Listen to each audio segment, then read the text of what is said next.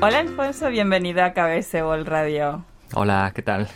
Encantado de estar aquí. Bueno, eh, estás trabajando como modelo, actor y cantante. ¿Puedes decirnos algunas de las obras o proyectos en los que hayas estado últimamente?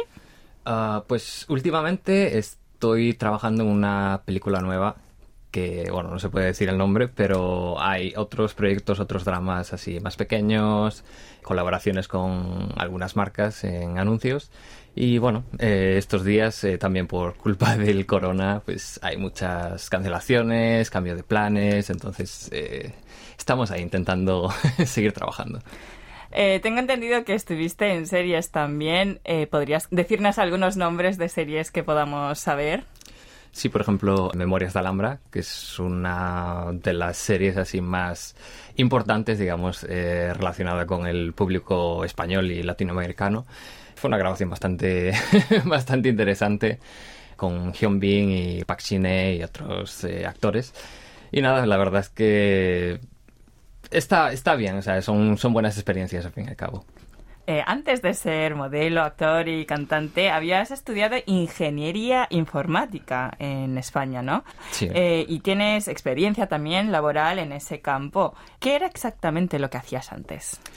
Ah, pues yo, eh, bueno, yo soy de, Galicia, eh, del noroeste de, España.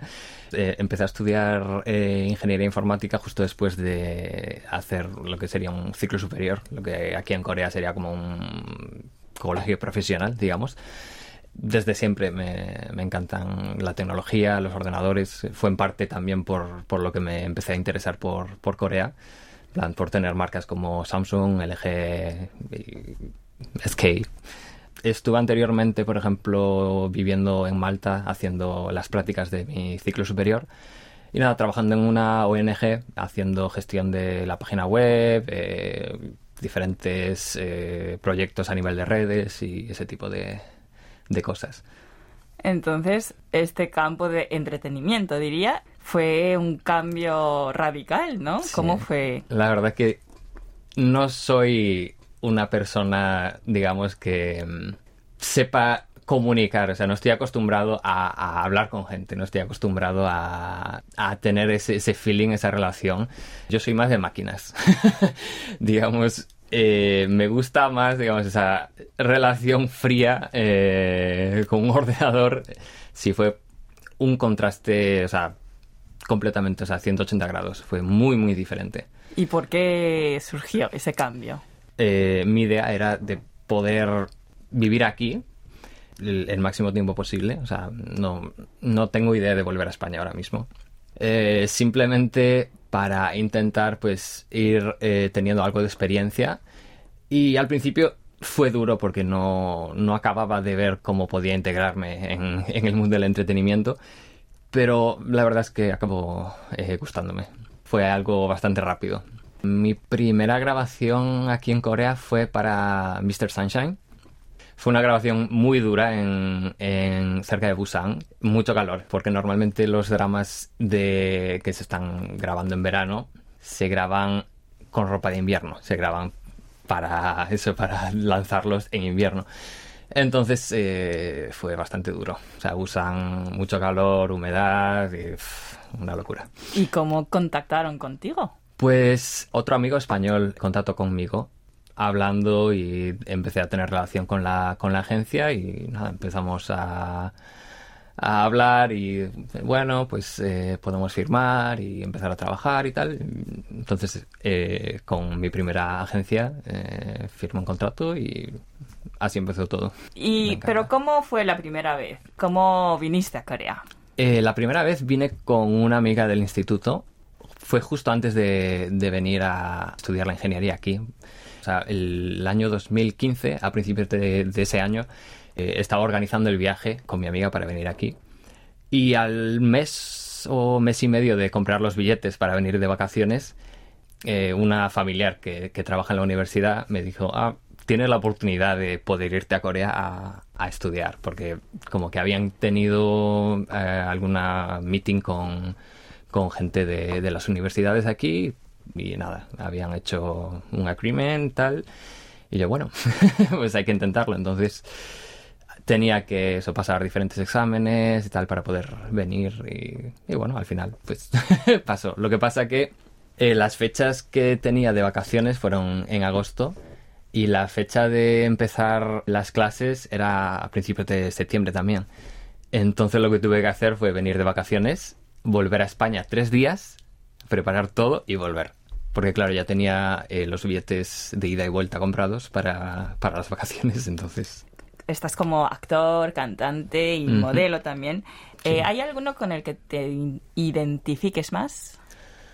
Pues en la parte de mm, actuación, que era algo que no veía yo del todo al principio, es yo creo que lo que más me gusta siempre y cuando el papel te permita, digamos, hacer, ¿sabes? Modificarlo un poco, darle un poco tu toque yo creo que es lo más interesante. Y también me encanta hacer las partes cómicas, esa clase de caras raras y tal. Son mis favoritas, pero después también el tema de canto y aunque no, obviamente no soy eh, profesional, pero sí que en España ya había empezado a, cantar y a grabar y aquí, pues bueno, o sea, como me surgió la, la oportunidad de estar en un programa de, de canto y es otra experiencia más, al menos eh, poder conocer algunos, algunos profesores de canto, también de baile. Baile sí que no, no, no. He visto el programa.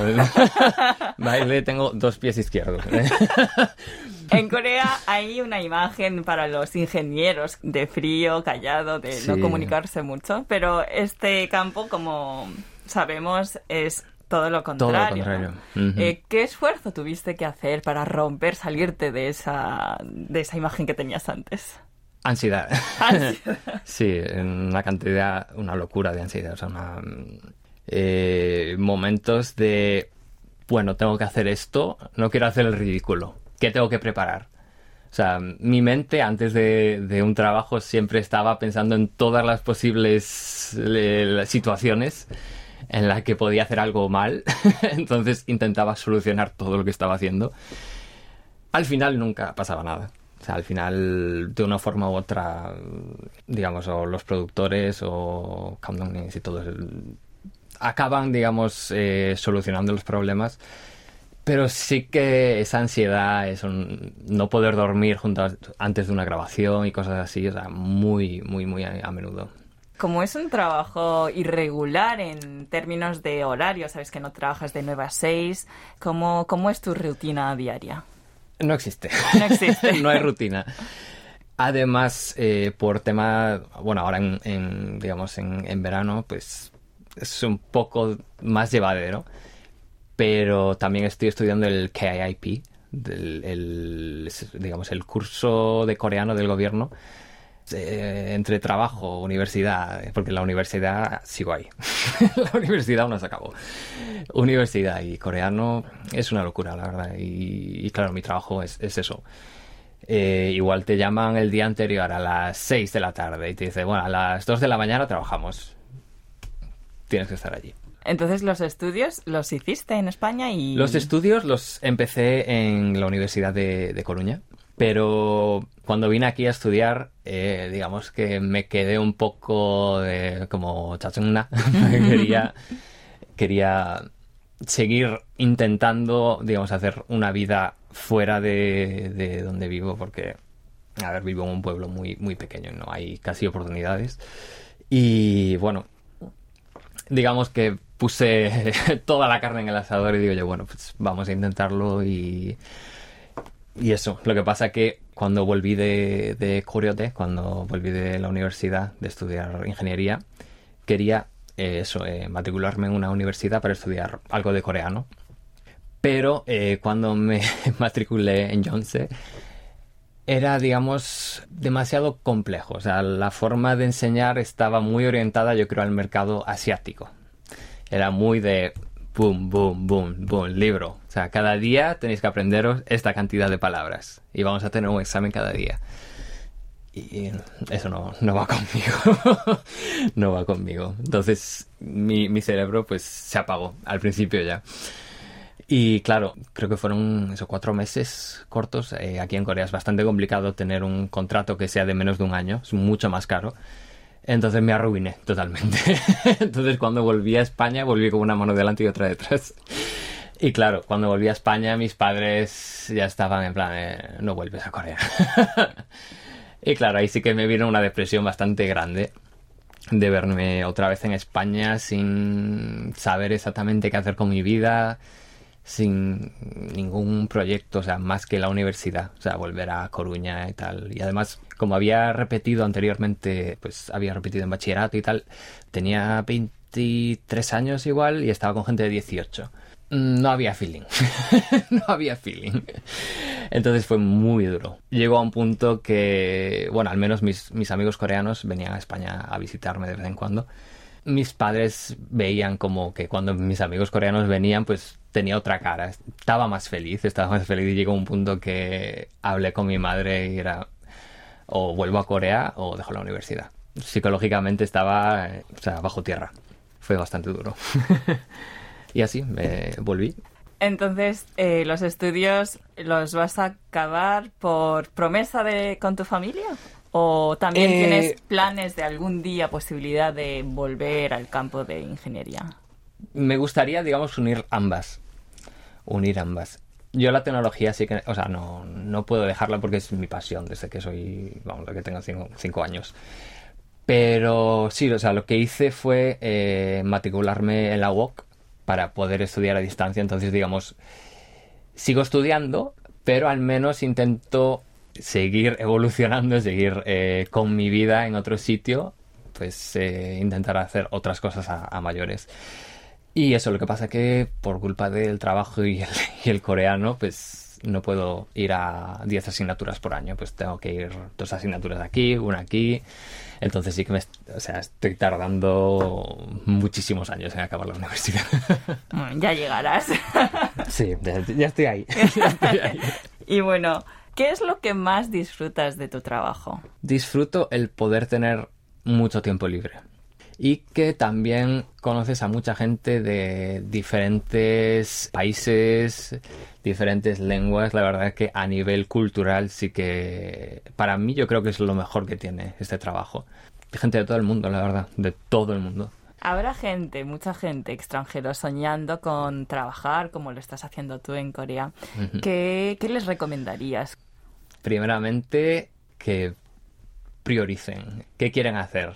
Primeramente porque hay muchísima gente que me gusta Corea, quiero trabajar en Corea. Ya está. Pero ¿por qué quieres trabajar en Corea?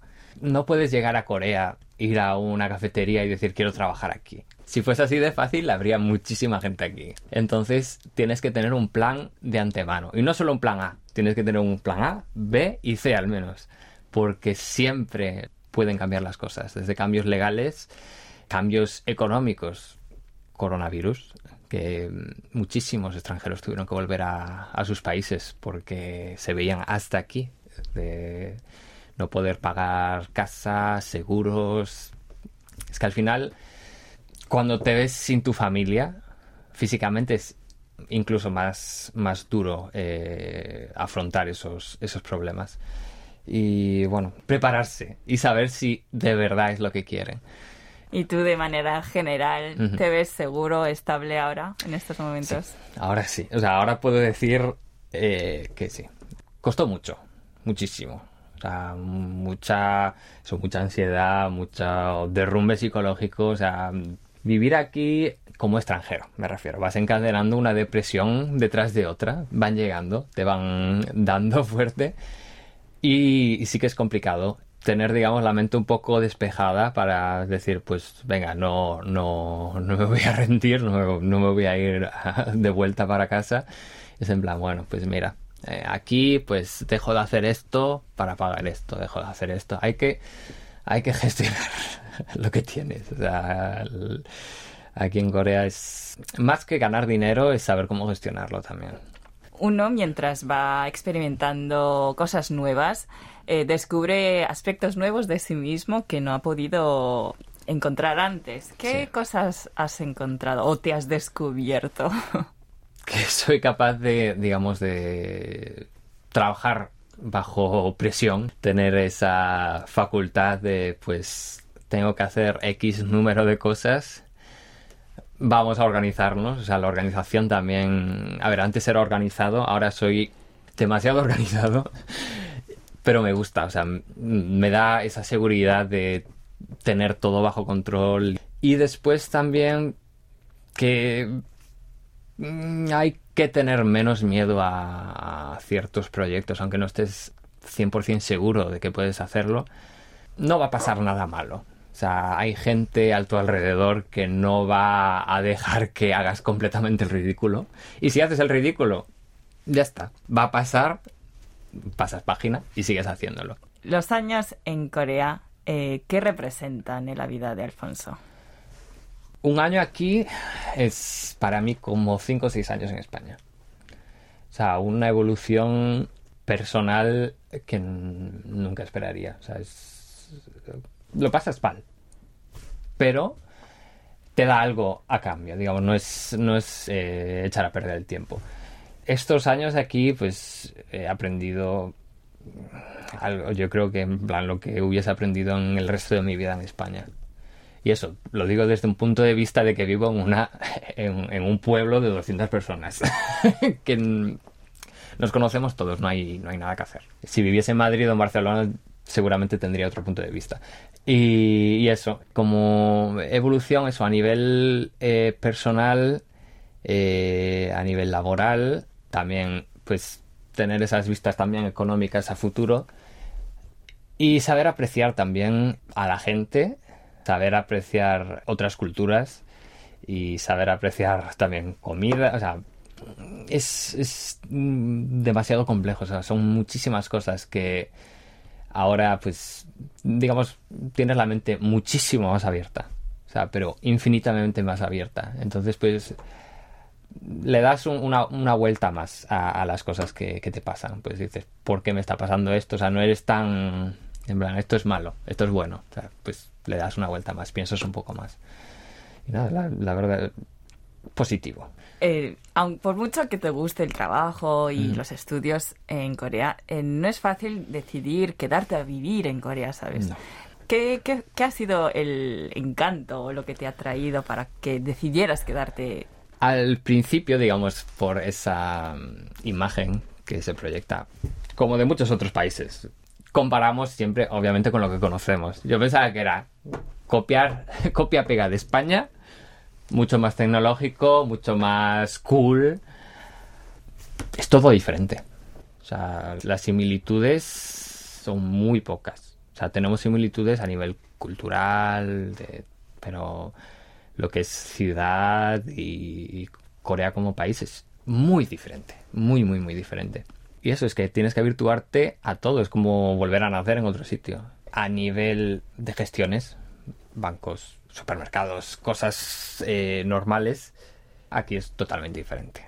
Es, una lista, yo creo que interminable de, de cosas. Pero para mí sí que me gustaba esa, no sé, Noreban me encanta, Pishiban me encanta, comer me gusta, me gusta. Entonces, como es eh, el pack completo de lo que es la rutina eh, coreana, es totalmente mi estilo. Entonces, me siento totalmente cómodo. Es algo que disfruto. Aunque, por ejemplo, la forma de relacionarse aquí es muy diferente. Como, por ejemplo, en España yo veía a mis amigos todos los días y tomamos un café todos los días. Aquí sacas calendario, es en plan, ¿qué día tienes libre? Aquí, vale. a ver si tengo ese día libre también. Aquí es más tu trabajo primero y después ya relaciones personales ya después. O sea, el trabajo aquí es demasiado importante. Pues no sé, tiene su, encanto. Acaba, eso, acabáis viendo aquí la gente. Yo siempre escucho de, extranjeros diciendo, ah, es que son muy racistas, no sé qué sí y no. o sea, hay actitudes que obviamente son racistas, pero hay otras que, eso, estás comparando con lo que conoces. O sea, porque una persona reaccione con otra forma de ser que no es la que tú estás acostumbrado tu país, no quiere decir que te esté tratando mal, no te está intentando excluir. Tienes que ponerte en su lugar, saber por qué está diciendo esto. Piensa más de un minuto antes de... Oh, racista. Ese es el tema, que a mí me choca porque yo desde que llegué la gente me trata súper bien. O sea, súper, súper, súper bien. Sea, en Corea siempre me sentí súper eh, arropado por la gente, gente mayor también, que normalmente eh, suelen decir que son súper racistas. En el tren, la Harmony, ah, siéntate aquí, siéntate aquí. No tengo queja, no tengo queja. Es que nada malo que decir.